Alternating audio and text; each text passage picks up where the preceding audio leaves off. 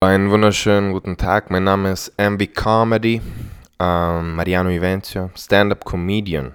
Campus FM Thema. Eigentlich heißt du ja Mariano. Woher kommt der Name MV? Was bedeutet er und wie spricht man dich am besten an?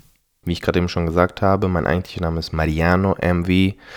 Das äh, sind meine Initialen MV, Englisch ausgesprochen. Und Comedy, weil ich Comedy mache. Also, das ist der Grund. Du hast italienische Wurzeln. Welche charakterlichen Unterschiede gibt es zwischen Deutschen und Italienern? Ob es äh, charakterliche Unterschiede gibt zwischen Italienern und Deutschen, wüsste ich jetzt nicht. Ich würde sagen, nein. Also ich bin hier zwar in der italienischen Community aufgewachsen, aber ich würde mich selber als sehr, sehr deutsch sehen. Und ähm, ja, es gibt schon so Eigenheiten, aber die, die gibt es auch in Italien. Also Leute, die so ein bisschen genauer sind und die so ein bisschen, ich glaube, in Italien ist schon so ein bisschen mehr Lebensqualität im Sinne von, man, man genießt das Leben ein bisschen anders. In Deutschland hat man schon mehr eine Arbeits- und Pflichtmentalität, äh, aber das gibt es auch im Norden von Italien sehr stark. Aber im Süditalien ist das schon ein bisschen lockerer. Das ist so, aber ob es charakterliche Eigenschaften gibt, ähm, die sich unterscheiden, würde ich jetzt eher sagen, nein, eher so eine Mentalitätssache, ähm, so allumfassend. Du machst Shows auch auf Englisch und Italienisch. Lachen wir Deutschen weniger?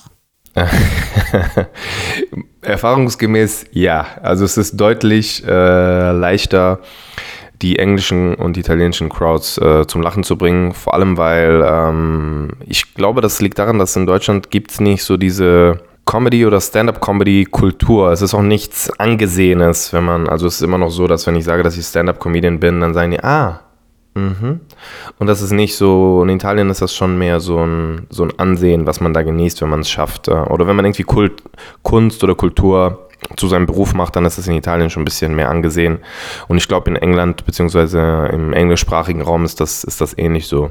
Du bist US-Comedy-Fan. Was fehlt noch in der deutschen Szene? Der deutschen Szene fehlt so ein bisschen das, das Ansehen, also der deutschen Comedy-Szene, dass wirklich so auch der Ingenieur sagt, nee, das, das ist geil, dass es Stand-Up-Comedy gibt und dass es äh, ja nicht so, nicht so niedrig betrachtet wird. Ähm, allein, also äh, grundsätzlich das Thema Kunst, Kultur wird in vielerlei Hinsicht noch so hingenommen, als ob das so ein Spaß sei, ein Ausgleich und nicht als wirklich wichtiges und notwendiges ähm, Tool.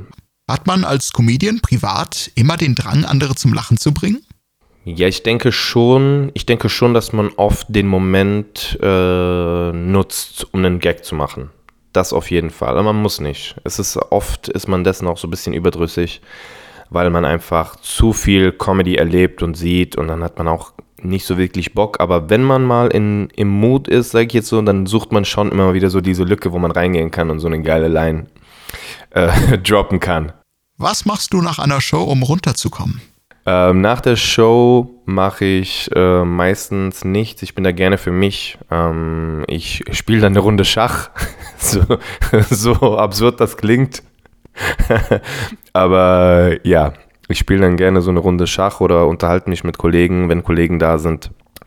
Einfach so ein bisschen abschalten. Gerne, gerne für mich auf jeden Fall. Welchen Kollegen oder welche Kollegin magst du besonders gerne und warum?